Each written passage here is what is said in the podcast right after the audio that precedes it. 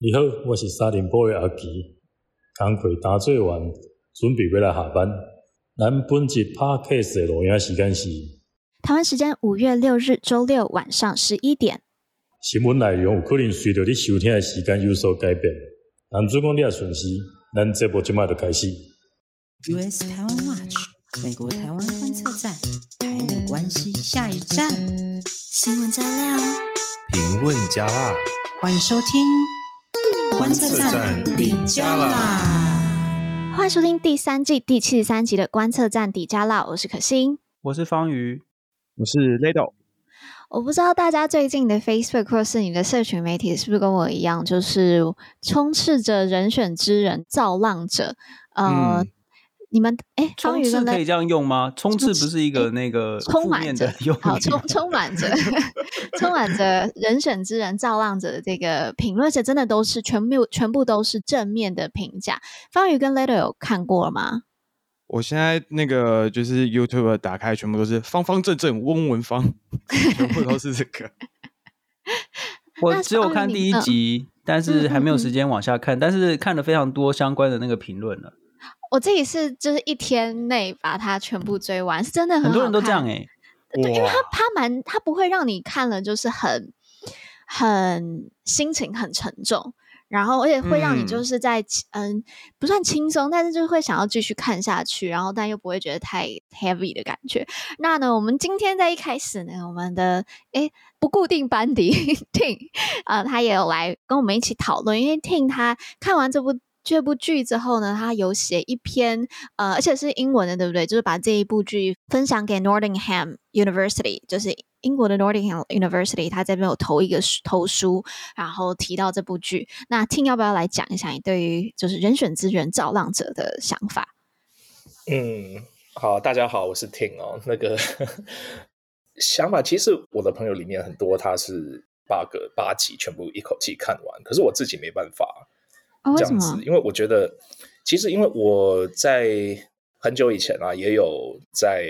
就是类似的地方做过实习。嗯哼，嗯哼，你就你曾经是一位造浪者，这样讲？呃，对，算是吧。就是做图卡啦，那个那个时候还没有图卡，反正就是写一些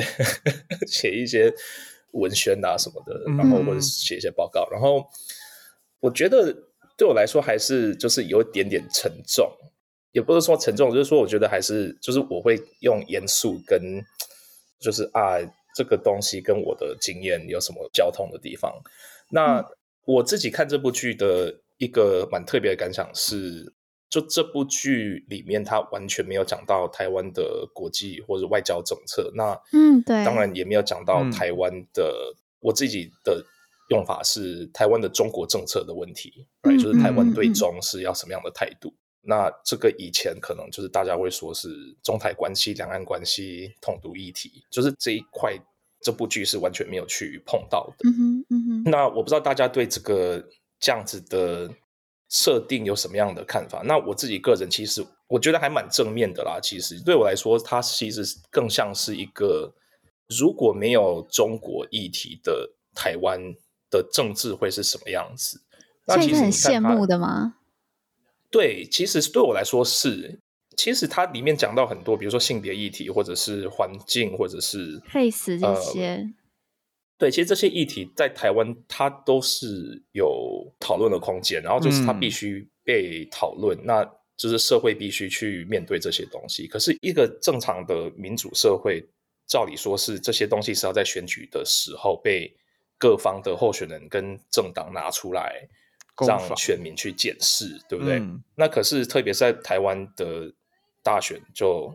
没有这样的空间，因为中国议题真的是太大了，它就是嗯房间里的大象，嗯、对不对？嗯嗯嗯，嗯 呃，你不得不去讲它。对，所以我觉得这部剧它对我来说是一个。好像是一个平行宇宙，然后在这个平行宇宙中，并没有这个两岸的，又是中台的议题，让我们有更多的空间去讨论，其实很值得被讨论的一些社会议题。嗯、就是没有中国议题的台湾政治，其实跟因为他的剧，就是我看我也很喜欢看这类的剧啦，就是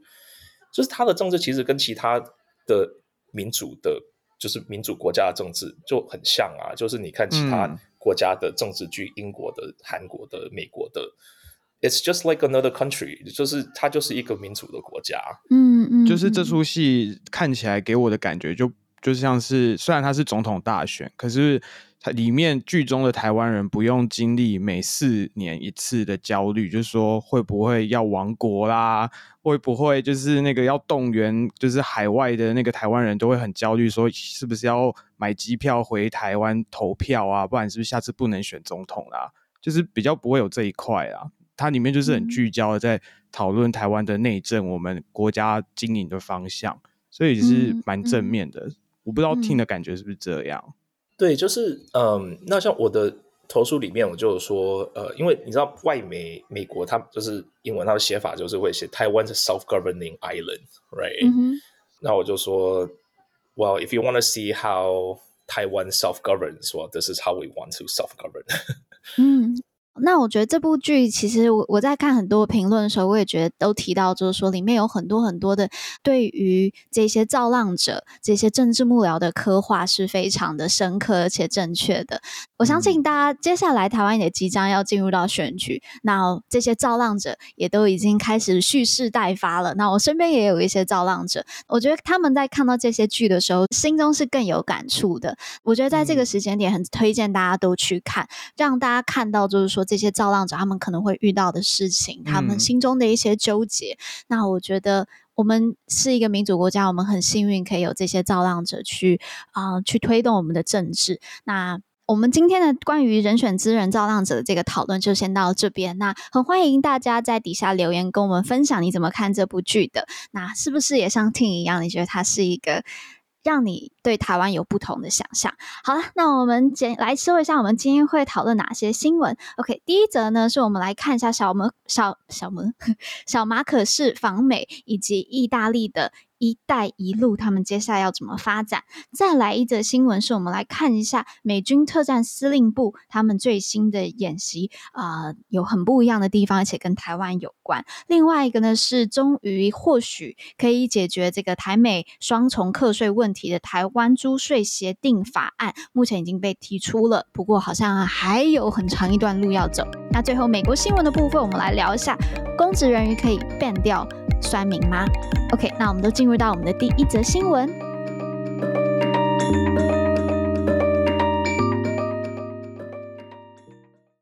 好，那第一则新闻的部分呢，我们上礼拜有提到嘛，就是继韩国总统尹锡悦在华府唱完歌，然后引起全球关注之后，嗯、接下来访问美国的这个总统呢，是菲律宾的小马可仕。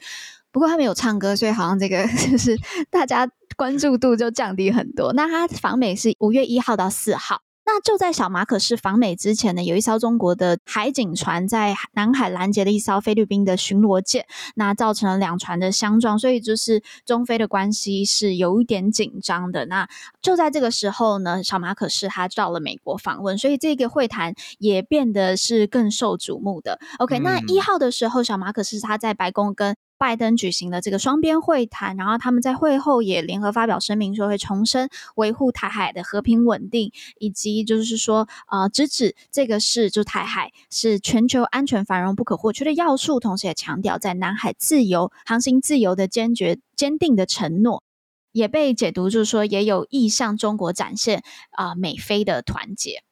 对，没错。其实这一次的话，是小马可是去年六月底上任之后，首度访问美国。那他其实去年九月的时候啊，就到了纽约参加联合国大会。那在这个期间呢，有跟这个拜登总统进行场边的会谈。今年年初的时候，则是去中国进行国事访问，也和中国国家主席习近平会谈。最近其实大家可能会发现，菲律宾在观测站的出镜率其实还蛮高的，我们就一直提到它。对，尤其是最近他宣布新新增了这个四处给美军使用的基地啊，还有一些设施，那成为美国在亚太地区或者说印太地区一个新的战略据点，而且还进一步扩大了美国跟菲律宾之间的国防合作协议。所以原本呢、啊，就是二零一四年这个军事协定的合作范围。在这个基础之上又更扩张。然后，尤其是四月初的时候，其实就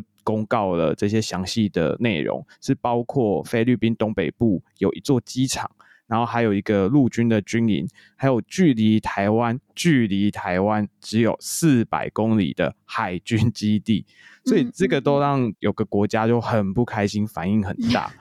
对，然后前几个礼拜我们就提到那个青春洋溢、超级盛大年度的肩并肩联合演习。这个演习其实呃也一再的显示，就是美国和菲律宾的合作是非常紧密。像拜登总统就提到，美国依然坚守而且坚定的致力于保卫菲律宾，包括南海在内的这些呃领土啊。然后我们将继续支持菲律宾的军事现代化目标。不过，其实这一次小马可是访问美国的重点不是这些。也不是唱了什么歌，因为他这次也没有唱歌。对，是那个菲律宾总统小马可是，他在这个路透社上面有一些很惊人的发言。那我们是不是请方宇来跟大家说一下？其实说惊人也不行吧，也也不算是惊人啊，因为大概就是我觉得中国会觉得很惊人啊，就是 就是他讲了什么呢？第一个就是说。那个当初跟美国签订的军事协议，加强国防合作协议，二零一四年的这个，他们主要的目的是为了救灾。可是，在这一次的路透社的这个访问，他就说啊，这个其实不只是救灾啦，哦，就是假设这个台海发生什么事情的时候呢，诶，我们当初在签这个协议就有纳入考量，这样子，等于就是说菲律宾会、嗯、呃要考虑的就是说，假设台海冲突的时候，要怎么样去把他们的侨民接回来，或者是呢这个有相关的应对，显然不是只有救灾哦。那第二个就是说，嗯、菲律宾在原则上同意要跟美国、澳洲、日本以及韩国这几个国家一起来做南海的这个巡逻。哦，这个是一个非常大条的这个事情。我想中国已经在跳脚。嗯、然后再接下来呢，是他说菲律宾正在和美国和日本商谈军事协约，这样子还没有透露具体内容。不过这也是非常的大条，因为为什么呢？因为美国。现在非常在意，就是日本跟菲律宾，因为这假设台海有事的话，这两个国家是会立刻首当其冲。嗯，那第四个第四点，他就是说，他说美国虽然就是有要求菲律宾开放四个新的军事基地嘛，那中国就非常愤怒。不过他在受访的时候呢，他有说啊，我有跟习近平讲啊，他说呢，如果未来这个台海冲突的时候，美国并不会要求菲律宾直接出兵这样子。嗯哼嗯哼，那如果去。仔细品味一下的话，就会觉得很有趣。他说他跟习近平这样讲，他说美国并没有要求菲律宾出兵哦，好，然后请习近平就是说啊，你们也不要那么紧张啦之类的哦。但是他可以这样子跟路透社讲吗？我觉得这个好像有点怪怪的。不过应该是这个讲好了。对对对，那还有一点的，还有一点很重要，就是说他他说我们去年呢、啊，菲律宾是史上首次哦进口鱼类哦。也就是，他说：“哎，我们是一个岛国，结果没想到必须要进口鱼类，这样这非常的荒谬。所以他说，希望呢，我们可以再次跟习近平主席合作哦。嗯哼，他的意思应该是说，因为菲律宾会有一些呃，在南海，因为大家知道南海现在中国超级凶的了，对对，到处在那边巡回，然后战斗机啊，还有这个海军啊，都在那边巡回，所以其实非常大程度的影响到周边国家的这个渔业哦。”所以他其实在这个部分，他是希望跟中国有一些合作啦，就是说，怎么会一个岛国搞到就是 需要进口这样子？他觉得这样非常奇怪，这样子。嗯，其实讲到菲律宾，我我现在目前想到的就是马上。跳进我脑子里面的就是之前我们有提过那个 CSIS 他们的兵推，然后里面就提到他是否有提供帮助是一个非常重要的一个关键，就是这个兵推的一个关键。但是他好像不是讲说他会不会出兵，对不对？他是讲的是设施等等，嗯、就他像这些基地是是不是能够使用？对。对，没有错，因为因为菲律宾要不要直接出兵，其实这是真的没没有那么重要，但是重点在于说美国能不能够利用菲律宾的基地，还有这个航线，比如说舰艇能不能够停靠，这些事情都非常的重要。假设菲律宾没有开放的话呢，在那个兵推里面就有讲嘛，它它有设定好几种状况，就例如说美国完全不能使用菲律宾的基地，或者是日本也完全不能使用他们的相关的基地。哦各种状况叠加起来，看看到时候会怎么样？这样子，那所以当然就是菲律宾，因为就是距离我们是最近嘛，嗯，而且我们有提到过台湾海峡、台湾的南部、巴士海峡的部分，其实是一个非常非常重要的海军的航线。中国假设要包围台湾的话，它必须要从这边出海的。那如果说美军可以控制了在菲律宾北部的这些军事基地，那当然中国要出海就没那么容易，要把、嗯、要把这个台湾给包围，就是没那么容易嘛。对，所以其实菲律宾的重要性是在于它的地理位置跟有没有能够跟美国一起合作。嗯，尤其是中国的那个潜水艇，对不对？巴士海峡的部分。没有错，还有另外一个就是宫古海峡，从台湾的这个北部日本那里吧，嗯嗯，对，就是连接到日本那边，这两个是最重要的航线哦，就是要、嗯、要往太平洋的航线这样子。嗯，对，那我觉得整个重点就在于说，中国现在对南海的威胁程度越来越强。那南海的这些国家，嗯、就是东南亚这些国家，它当然也不能够就坐看中国这样子一直霸占南海啊，嗯、所以说他们他们现在其实也是有点在反击。嗯，对啊，就是每当和中国规划旁起。对，我觉得现在就是拜登政府他在做的事情，就是一个多边关系嘛，就是要打群架的这个概念。那他现在也就是把这些韩国啊、日本啊。菲律宾这些力量都整合，然后希望可以串起这个第一岛链去，呃，去抑制中国的这一个威胁以及他们的影响力扩张。那我们接下来把这个目光转移到另外一个欧洲的这个战场上面，但他们欧洲所碰到的事情，可能就不像是像在南海或是我们东亚这边是比较军事方面直接的威胁，而是更多的是经济的。OK，好，那我们来看一下意大利发生了什么事，在二零一九年三月的时候。后呢，意大利他当时的总理叫做孔蒂。那孔蒂他跟中国就签署了这个“一带一路”的备忘录，那以五年为期限，所以呢，就代表说今年二零二三年他们就要决定是否要续签。但是现在是否要续签变成一个很大的一个问题。待会请这个 Ledo 来解释一下为什么会有这么多的疑难杂症要解决。那就在这个时候呢，我们先前才跟蔡总统见面的麦卡锡，就在四号的时候，他去到了罗马会见现在的这个意大利总理梅洛尼，还有他们的总统。马达雷拉，那目的就是要讨论印太地区相关的制度的制定，然后当然还有台湾议题。那这件事情我们想要特别来讲一下，虽然好像并不是直接跟台湾有非常强烈的关系，但因为现在整个欧洲都在调整他们这个对中关系，那。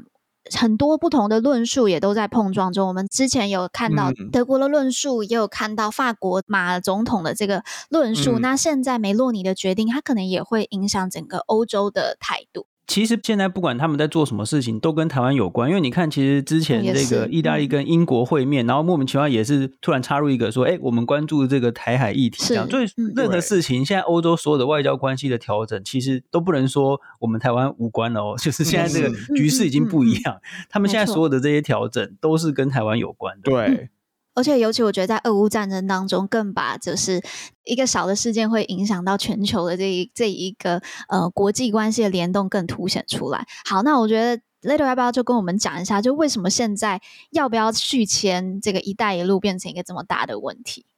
？OK，那根据 CNBC 的报道啊，其实罗马路易斯大学的国际关系与中国研究的教授。梅内加基他接受采访的时候就说了，这对意大利政府来说是一个非常有争议的问题。那其中的关键就是台湾。然后这一位这个梅洛尼总理啊，他上任之后就非常积极的参与地中海、然后印太以及大西洋地区的相关事务，因为他想要提升意大利的国际地位。那这一点其实就我们可以从意大利的这些军舰远赴印太这些争议的区域，强化国际军事存在，就可以嗅到端倪。那除了这个之外呢，其实。就像刚才方瑜提到的，意大利他和这个英国首相苏纳克会晤的时候，签署了一个合作备忘录。那在这个备忘录里面呢，还特地重申了台湾海峡的和平稳定是对全球的国际秩序至关重要，以及呢要寻求跟台湾做这些晶片合作啊，然后甚至后来还提说，就是有暗示说有意要退出中国“一带一路”。所以不难看出，意大利和印太地区强化连结的这个怎么讲意图吗？嗯哼，嗯哼，这个蛮有趣的，因为呃，过去三个月内呢，大家可以看到好多好多重要的国家，欧洲国家领导人都去了中国，包括法国、西班牙、德国等等，嗯，甚至连欧盟欧盟的这个重要领导人也去了。哎，谁还没去呢？就是这位梅洛尼总理这样子哈。那死不去 对，这个梅洛尼总理他其实很有趣，因为意大利之前呢跟中国的关系就是说，大家如果看报道的话，就是他们的那个精品啊，呃，意大利的那个工业还有服饰业、流行业都非常有名嘛。嗯、但他们这个制造业非常强，但是他们的制造业现在有很多很多很多的中国劳工。而且这些精品的那个主要的销售市场也是在中国，也是在中国，嗯，所以对意大利来说要做这样的调整，对他们的经济而言，肯定也是有蛮大的一个呃，对调整这个风险。不过梅洛尼总理呢，呃，她是因为女性哦，她是非常帅气的一位女性，嗯嗯嗯，她非常的呃强悍。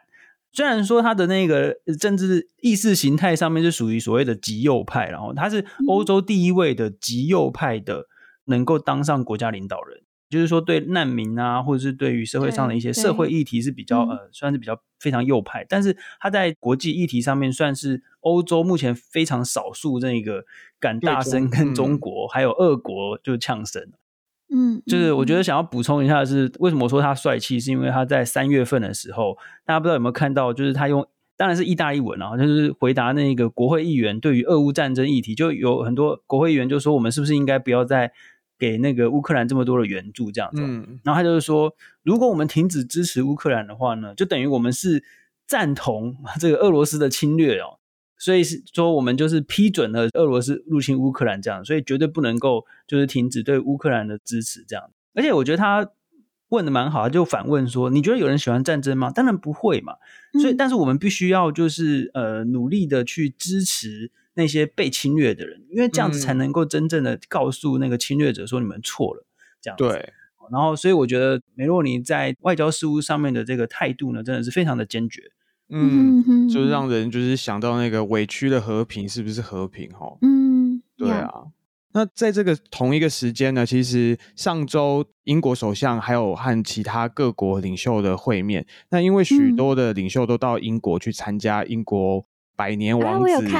对查尔斯的加冕典礼，都不知道各位辣粉们有没有关注？那然后呢，他在这个状况之下呢，也和这个中国方面举行了外长的会议，由英国外相 James Cleverly，然后和就是中国国务院副总理啊，同时也是副国家主席的韩正一对一的进行会谈。根据《金融时报》呢，嗯嗯嗯不意外又是《金融时报》，那他就是报道英国和中国呢，在就台湾啊、香港、新疆等等方面的议题呢，针锋相对，而且他报道用的这个词呢是 confront 这一个动词，嗯、所以它其实就是很激烈的一种怎么讲对抗或争辩的这种感觉。那英国其实在这一个会谈当中，它是表达英国要求要有和平、要有稳定，而且重视人权的这些立场。嗯嗯嗯，OK，好，我觉得现在就可以看得到，就是在这几年，整个就像刚才 Little 讲到，就这五年下来。整个国际情势真的是完完全全不一样，大家也都清楚的看到了中国的这个野心。那现在大家跟这些民主盟友，或者像刚才那都提到这个英国嘛，已经对于中国的态度有更多的或是更强硬了。那我们回到我们一开始在聊的这个意大利的一带一路，那未来接下来到底会不会续签，会怎么样走？其实目前都还不知道，我们还要再继续观察当中。那我觉得这个是非常值得我们关注的，嗯、就是在经济层面上面。他们会怎么去应对中国？那可能也会未来影响整个欧洲。那我们就继续关注。那我们就进入到我们的第二节新闻。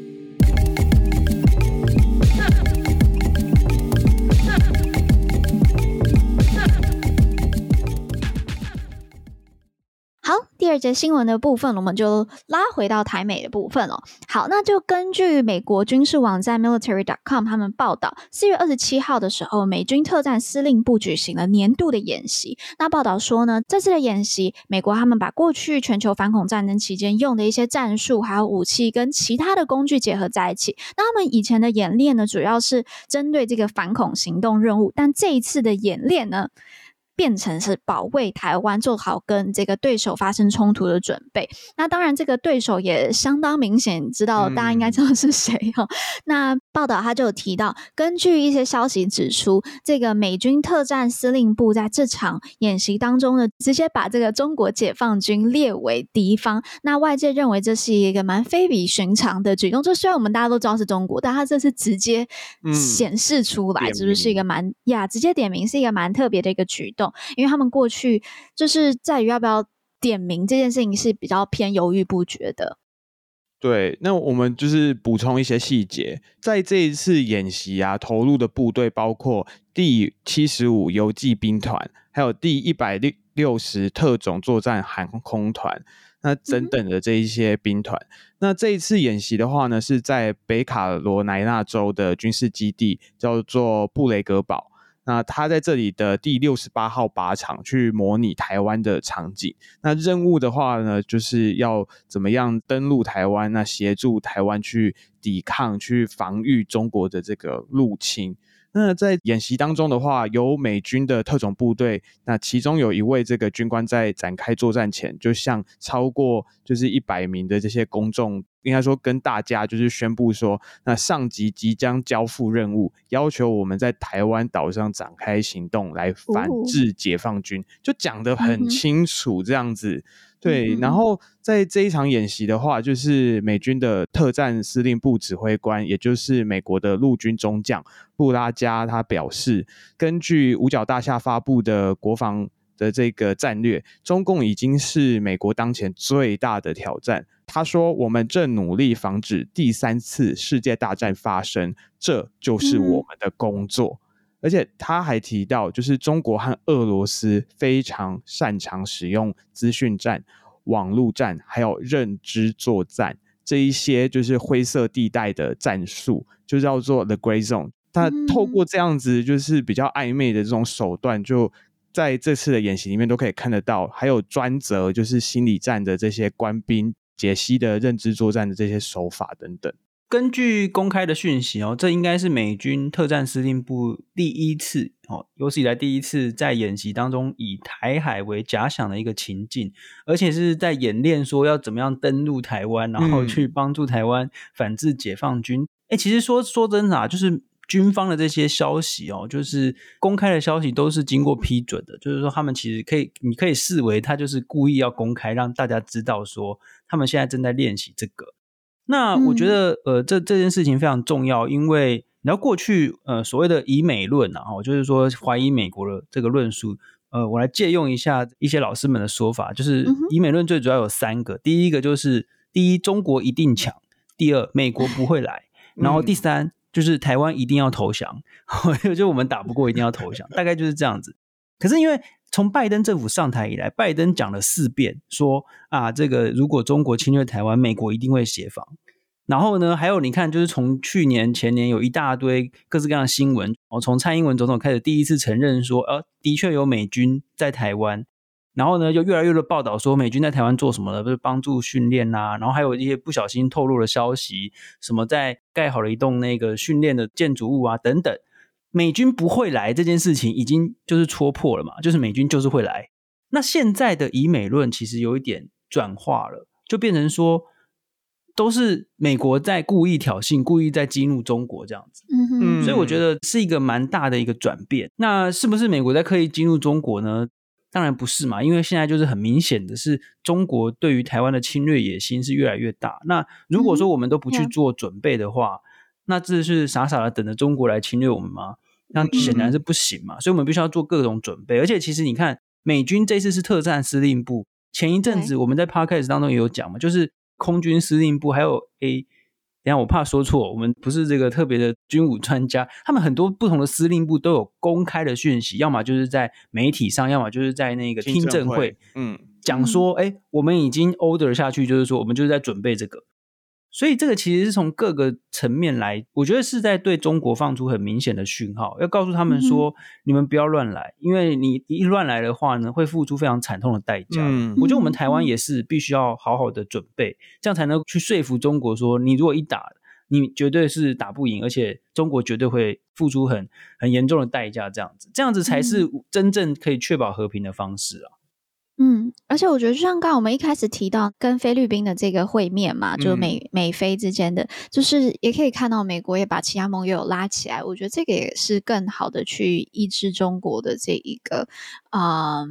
他们这个野，对对对，他们的野心。那我觉得这一次的演习，我觉得很特别的一点是，就刚才提到这这篇报道一开始，他就是说，呃，原本就这个特战司令部，他们主要是面对反恐行动，但他现在已经主要任务变成保卫台湾了。那我觉得这真的就是看到过去二十年的大战略真的直接的转向了。那其实我们在我们的书中，就是为什么我们要在美国再一次再先向大家打书一下。我们在这本书里面有提到，就是从呃，尤其是就是在呃二零零一年九一事件之后，整个美国它的战略就变成反恐战争。美国把很大很大的这个精力全部都投注在反恐战争上面，也因为反恐战争，当时的小布希总统他选择去跟中国有更多更多的交涉，因为他也需要。中国一起来帮助他来克制北韩。那当时的中国也跟现在中国不一样啦。嗯、当时中国是不断在告诉世界，他们就是和平崛起嘛。那他们在讲，就是说那个邓小平的那句话是什么？韬光养韬光养晦。嗯、那这个美国也。也相信了，那所以，但是接下来在这个二十年当中，越来越多的事件都去证明，哎，这个不是中国真正的，对中国有不一样的野心，以及就是尤其在呃习近平上任之后，他又做出了更多、更多、更多非常高度独裁的一个行动，让美国终于知道，哦，这个他们原本觉得中国可能在更多的 engagement 之后，可能转向开放的幻想已经完全破灭了。对，我觉得这个就是台湾民众啊，感受到的最大的差异点，就是中共其实从六七十年来一直就告诉我们，他不会放弃武力犯台，不会放弃武力犯台，嗯、所以我们有一点麻痹了。可是对于美国人的行动，我们就知道，美国人也一直听，就是中共说他会武力犯台。可是为什么他转变这么大？就是美国的情收，我们从不管是俄乌战争或是阿富汗那边的行动，我们都知道他的情资是很精准的。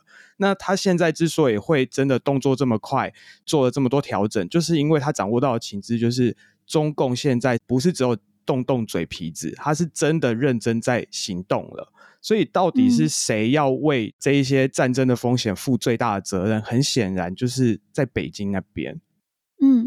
对，所以我觉得，就是过去二十年，整个就是从现在美国国防部他们现在整个司令部他们的这一个演练，就可以看到跟随着整个大战战略的改变而去转变他们面对的主要任务的。那我觉得，呃，身为台湾，我们就是在这个转变当中受到。最重要的一个关键点，我突然就想到韩总机讲那个皮带理论。我刚不要想了，不要想。好，那我觉得，嗯，这是身为台湾人，我们需要很清楚知道整个大环境的改变的。OK，那我最后小小补充一点，我觉得这次的演练蛮有蛮特别的一件事情，就是看到报道当中，就是有讲到这个演练里面有一些官兵他们会直接用中高程度的中文或是俄语去沟通，所以就代表他们是有在。训练他们的语言能力的。然后报道也提到说，现在的美军特战司令部他们还计划要开设乌克兰语跟日语课程，就是也是让他们跟盟友之间的这个沟通是可以更顺畅的。OK，那就是小小的补充一点。那。我们现在讲到的是台美在军事上面的这一个这算合作嘛，但这是美国的军演，但是呃，就是现在在讲到台美之间的这个军事方面，那我们接下来就进入到我们的第三则新闻，我们来讲一下在经济方面的台美关系。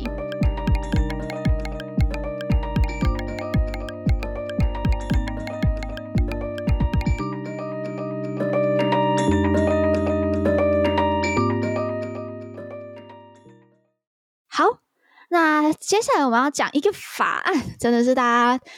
其实引颈期盼已久的一个法案哦，嗯、就是在呃五月五号的时候，美国两党的参议员他们提出了一个叫《台湾租税协定法案》。这个法案呢，授权总统拜登跟台湾去签署这个租税协定，那主要就是为了要解决这个双重课税的问题。其中一个提案人呢，大家应该都还蛮熟悉的，叫梅南德兹，他就是参议院外交委员会的主席。那他有发表声明说呢，在啊、呃、确保供应链韧性与美国未来经济安全上，台湾至关重要。那为什么现在要赶快来解决这一个双重课税问题呢？那我们就要了解一下这个双重课税到底是什么，还有它会造成什么样的影响。那就请您 Leto 直接用一个实例来跟我们解释一下好了。嗯，没错，这边举一个例子，就是台积电的供应商李长荣集团，它目前的话呢，在德州就有一个，就是应该说有生产的据点啊。那这一个李长荣集团的总裁李某伟，他就表示，集团在德州的新厂啊，可能要就是支付联邦还有州，那甚至还有市政税。那所以这个获利啊，要汇回到台湾之前。还要再面临百分之三十的扣税的这个缴，就是应该说有一个 withholding tax 扣缴的税额，所以其实是很多重的。那还有还有还有，对对对。那在台湾的话呢，他回到台湾之后呢，公司还要支付就是公司税啊、个人股利税啊等等等等，整个税啊一一扣再扣，然后都会影响到呃台湾企业的这个投资意愿，因为它直接获利就就就锐减啊。那呃，今年以来，其实台湾的驻美代表处就不断的向美国官员，还有国会的这些工作人员，就是发送说明书。他就说，呃，台湾企业必须要在美国的获利，就是缴纳百分之五十一的税哦，那比南韩或者是澳洲的企业都高了百分之十，因为就是他们还要缴预扣汇回，就是国内的股息。那所以这是很很复杂的议题啊。那为了避免双重课税的问题，有一些台湾企业就采取了行动，譬如说研华公司，那目前百分之三十的收益是来自美国。他为了避免这个双重课税的问题，他这间公司就决定将获利就直接投资在呃美国或拉丁美洲，那就避免汇回来台湾。那这其实他没有把获利汇回台湾，其实对台湾也有影响啊。呀呀呀！对啊，所以。美国这个商务部长雷蒙多呢，他二月的时候受访就表示，台积电曾经向他提出双重课税的疑虑。而在这个时间点上呢，雷蒙多就说，在租税协定这一点，我们需要国会的帮忙。那现在我们也确实看到国会开始在力推这一块。可是我有有一点疑问，就是说，就是呃，美国国会应该跟台湾一样，是不是大选结束，他那个任期是不是那个法案是不是就？就就没有用，如果没有在这一段时间内通过的话，啊、会会没有，就是一届一届结束的话，比如说众议院，那就是两年内要那个要把它通过，不然的话就下一届就要重新来。嗯、那其实这个新闻我们在看到的时候，嗯、呃，这个我看各个中文的新闻，包括中央社在内，都是说法案出炉，或者是法案这个怎么样出台之类的，嗯嗯可是。如果以我们这个进度条，如果我们的观众群应该就很很熟悉，我们就常常会有这个进度条。其实是在最初阶的阶段，就是那个议员提出的阶段而已。哎，哦，就是他还甚至还没有进到委员会，他是所以所以这个 已经是对，只是说哎，突然有有这个法案出现。不过当然啦，这个法案其实已经倡议很久了，因为因为双边投资的双重课税的问题哦，其实川普时代就已经有人提出，然后。像加拿大跟德国这些国家已经跟台湾有签这个避免双重课税的协定。那美国现在其实我们是互相需要，就是像美国提了这个晶片法案嘛，就是说希望要吸引，对，吸引台湾到美国更多的投资。然后那当然台湾就是去美国投资之后，也可以去确保这些供应链的供应啊等等。嗯嗯嗯。所以是呃双边都很需要，而且而且对外投资本来就为了要赚更多钱嘛，对不对？对啊，嗯。所以说这个其实双边都需要，而且其实真的是这样比较合理嘛。说这是同一件事情，但是你在两边都要课课税，这样子不好。所以说这个就是必须要继续去推啦。那这个虽然这个进度条目前只有在参院刚提出，不过你看前面提出的人都是重量级的，嗯，包括这个外委会的主席梅兰德兹，而且其实这个是跨党派都是很支持。对，我相我们相信说这个应该是通过是没有问题啦。对的，张斌，你再讲一下那个确切进度条，好，就是提出来之后还要进到什么程序？你讲一下好了。OK，确切进度条就是美国是两院制，而且两院是平等的，所以说你一同一个法案必须要两院都通过，那两院都要走一模一样的程序，谁先谁后没有没有差别。嗯，那每一个院呢都是通常是先要第一步就是要有国会议员提出这个法案，相当于我们的一读，让这个法案成案这样子。OK，在程序委员会比较让它成案，成案之后就送到委员会去做审议。这个地方跟台湾比较不一样，因为台湾在委员会。前后还会有党团协商等等其他的这个事情，但是在美国是委员会中心，所以假设他这个法案进到委员会，而且被委员会通过之后，通常就是下一步就是要送院会，就是整个院来做通过。嗯，那委员会如果通过了，送到院通过，这只是时间的问题，这样子。嗯，那如果说两院都通过之后，那就是在接下来还要协调出一个共同一致性的版本。哦，因为因为两院可能分别通过不同的版本，那必须要协调出一致的版本，再拿回来这个院会通过。通过之后，这个法案就是一个版本的法案呢，给总统去签署。那总统有两个选择，应该说三个哦。总统可以签署，让它成为法律；总统也可以选择不签署，但是十天之后就会正式。没有没有。如果总统不签署，十天之后就会成为法律。哦，对对对，嗯，对。如果说总统不想签署，也不喜欢这个法案，他可以 veto，就是否决，嗯、送回两院。但是两院可以用三分之二的多数再给他再通过，再给他通过一次回去，那总统就一定得签。嗯，那所以我们看到台湾相关的法案都是压倒性的多数，就是就算总统不想签，再再再表决一次也一定会过。不得，嗯。嗯，因为我记得好像那个台湾关系法嘛，是不是好像送到卡特那边的时候，卡特就有点就是对拖了很久才才，但是因为又是压倒性，反正就是十天呢、啊。对对，他就是，就是他就故意在那十天，就是大部分你可以第一天就签嘛，他就故意再拖了一段时间，他就有点不爽，就是因为是压倒性，他也知道他再怎么退回也是一样会过啦。好，这是小补充一下。我今天看到这个新闻的时候，我就觉得哇，这个好像真的是一道曙光。因为就我最近才在报税，也就是两也是两边，美国跟台湾这边都要报。虽然就是就这个租税法案，还有双重课税，其实是不只是公司。我们刚才都在讲公司嘛，其实个个人也是会影响到的。当然，就是你个人你没有超过一定的额度是不会受影响，所以我就是没有受影响的。但是就是。一定还是会有一些人受到影响嘛？那这则消息呢，就是解决双重课税的问题。那这这个消息在美国也蛮多的外媒都有在讨论，包括《华尔街日报》，然后 Bloomberg 他们都有提到。那在 Bloomberg 的报道里面，他就引述了一个消息人士，他说，美国政府现在正在寻求一些有创意的办法，跟台湾达成这个租税的协定。因为有部分的官员他们有一点点的犹豫，说，呃，就担心说，就是中国会把。台美如果有一个这个租税法案的话，会觉得视为一个挑衅，好像是承认什么台湾的主权。不过呢，就像刚才方宇有提到嘛，他们都已经跟台湾有签署这样子的这个避免双重课税的协定了，所以目前看起来应该是没没有什么问题啦。如果中国还在跳脚的话，那应该就他自己。就是之前的加拿大、德国都没事嘛，怎么现在有事？OK，好，那这个是双重课税的问题，那还可能还要一段时间啦。他们就是膝盖反射的动作，就是每一个反正任何的那个台美之间的关系都会跳出来这样。呀呀呀，OK，所以所以我们也就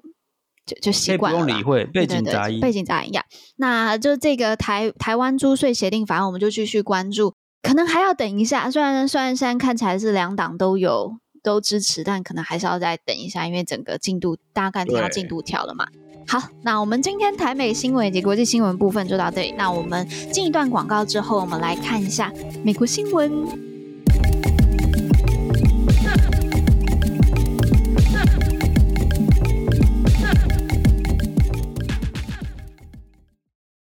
今天要特别推荐大家去收听一档 podcast，名叫做《来自五星的你》。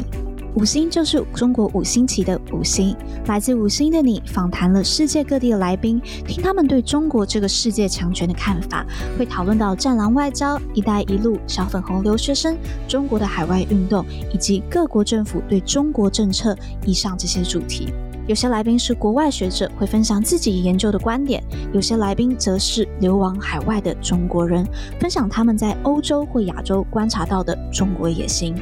这个节目是由我们的 Podcast 好朋友鬼岛之音所制作的。鬼岛之音和我们一样，希望促进大家对民主以及台湾国际处境的认识。他们在前年就推出了《来自五星的你》第一季，受到广大的回响。在过去一年的整理资料以及访谈，终于又在今年三月推出了大家都相当期待的第二季。如果你对中国全球影响力有兴趣，那我们非常推荐你收听《来自五星的你》。在各大 Podcast 平台搜寻“来自五星的你”就可以收听喽。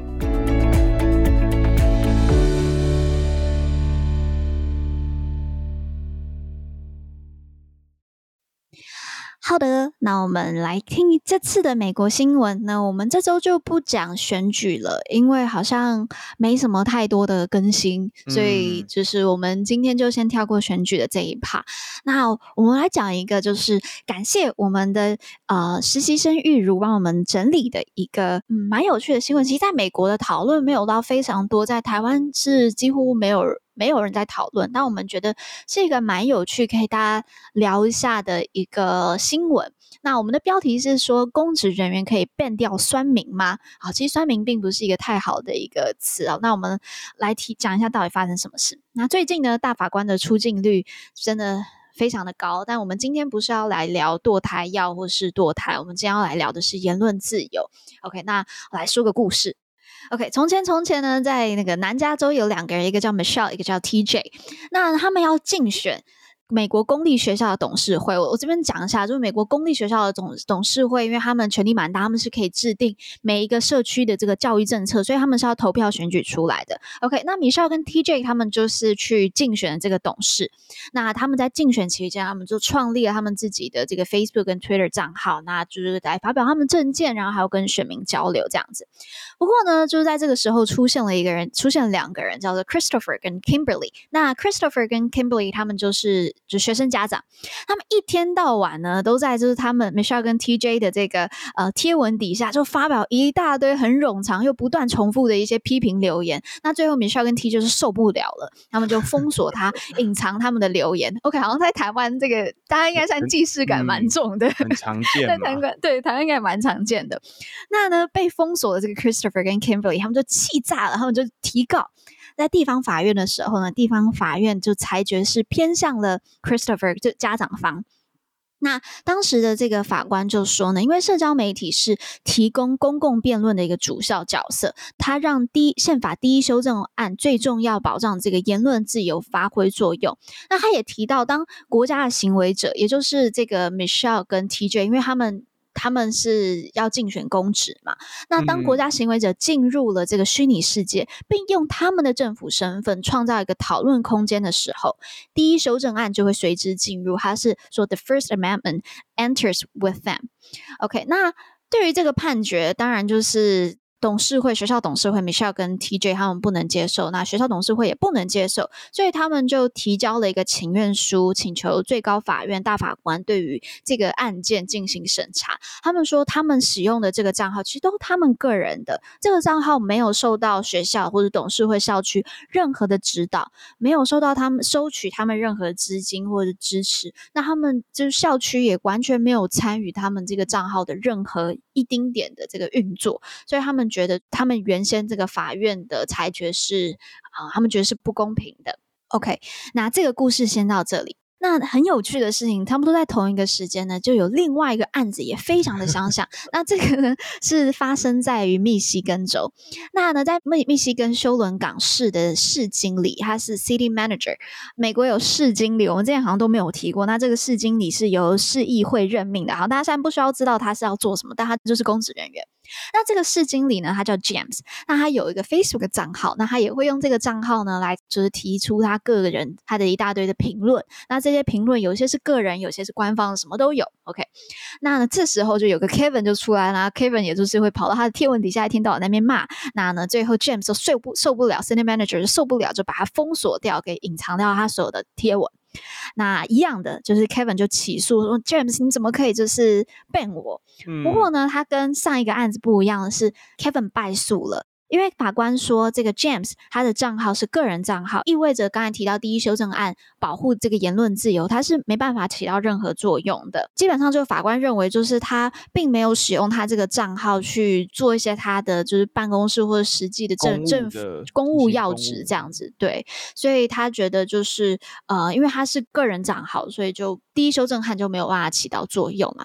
OK，好。两则故事就讲到这边。那基本上呢，这则新闻我觉得就是我们的实习生玉如挑的还蛮有趣的。就是基本上我们要讨论一件事情，就是民选官员在社群网站上面封锁人，到底是不是侵犯美国第一宪法修正案所保障的言论自由？那这次我们可以看到两个。性质非常类似的案件，他们给出了一个不同的判决。那现在都一并送到这个最高法院进行讨论。现在还没有办法找到结局，就大概是今年秋天会来进行讨论。但我相信刚才大家在听的过程当中，应该也觉得既视感蛮重的。在台湾，尤其接下来也要选举了，嗯，可能我们也会碰到很多类似的情况。那我觉得，我想先。问一下方瑜或是 Leto，你们刚才听到这里，你们有什么样的想法吗？例如，就是说你们觉得个人账号、官方账号可以直接这样分来来去区分，说，哎，就是言论自由要能不能保障吗？我觉得还蛮奇怪的，因为嗯，很难区分，对吧？第一是这个判准蛮奇怪的，然后第二就是说，其实言论自由。这件事情，你你还是可以随时讲话啊，然后你还是可以使用这个社群媒体啊，嗯、你这个平台的这个发言完全都可以，而且你也不会因为你看不到那个政治人物的的页面而失去什么。言论是自由受损，对对啊，我我觉得不会啊，对啊，所以所以其实我觉得这个这个讨论很有趣，但但是我我并不觉得说这是一种这个言论的什么样，对啊。嗯嗯嗯，我我自己是觉得，就是这个真的要看到底是什么样的情况哎，因为像上面举的这两个例子，其实一个是有使用个人账号去做一些执行公务或者是说政策辩论的这种讨论吧，那另外一个就没有嘛，应该是是不是这样？我我刚刚理解。是是是，对啊，所以所以我觉得，如果是这样子，那其实也很难分啦，嗯、因为你说像刚才第二个案件里面，James 就是法官是说他没有使用这个账号去做一些公职嘛，但他他就是 City Manager 啊，那他说出来的话，然后他而且他在他这个账号也曾经评论过他们这个市的 COVID 的一些政策，那你这个职位说这样的话，不？要要怎么说？就是 他跟公务无关，对 对，我很同意。就是刚才 Leto 讲说，你可能要再去看到更多的细节。我觉得还有个很重要的细节，就是到底刚才就是这些，我不知道算不算酸民啦，或者是就是回应的人，嗯，他们讲些什么话？就如果他们都是正正常常的一些，就是正常的回复，然后呃提供他们的意见，但他们被 ban 掉，那我觉得好像哎，对他的嗯。好，好像不就不太合理。但如果他是散播一些仇恨言论，然后散播一些就是嗯不实讯息，然后或是像是刚才提到，就是 Christopher 跟 Kimberly 他们是一直用就是重复重复的东西，然后用很冗长的、嗯、很冗长的一些留言去去轰炸。这一个 post 的话，那其实你也是影响到整个讨论品质，你不是也是在对啊，嗯，某种程度上好像是影响其他人的言论，像言论自由或是言论空间嘛，嗯、我就觉得这好像也必须要纳进去讨论。我们好像之前有讨论过嘛，就是说我们要怎么样处理那个，对啊，我们观众在内部对，尤其是哇，那个美国大选期间的时候有点恐怖啊，对，然后超多钱，其实你分不太清楚说他们到底是不是真人啊。对，有有些真的就是会一直贴同样的东西，然后或者是就一直跳针跳针这样子。那个，嗯，我觉得这种你把它删掉，或者是你把它 block 掉，好像好像无可厚非啊。不然的话，他一直用就是各种各样奇怪的言论，或者是他是那个到处攻击、人身攻击的。对，因为是会影响整个讨论品质的。没错。而而且我发现还有，我其实还有注意到另外一件事情，就是就像那个法官他们讲的，当这些政治人物他在社群媒体上，如果是以有跟执行公务相关的发言，就是政府的延伸嘛，就是 it means it enters，嗯嗯嗯，就是进入到网络世界。嗯、可是，对，可是那谁要来审查？就是说这些言论到底有没有被保障？就是那那这个这个保障的点又又要怎么执行？总不能是各个平台，或者是说你要怎么样交由谁授权？到底怎样是公正？其实我觉得这个是一个后端的议题，这个也也也很难，我觉得。至少这个就是一个比较有趣的案子啊，不会像是不会像是那个堕胎啊，或者是这些是牵涉到个人的那种根本性的价值选择。但是就这些案子当中，其实是一个比较有点像是因应一个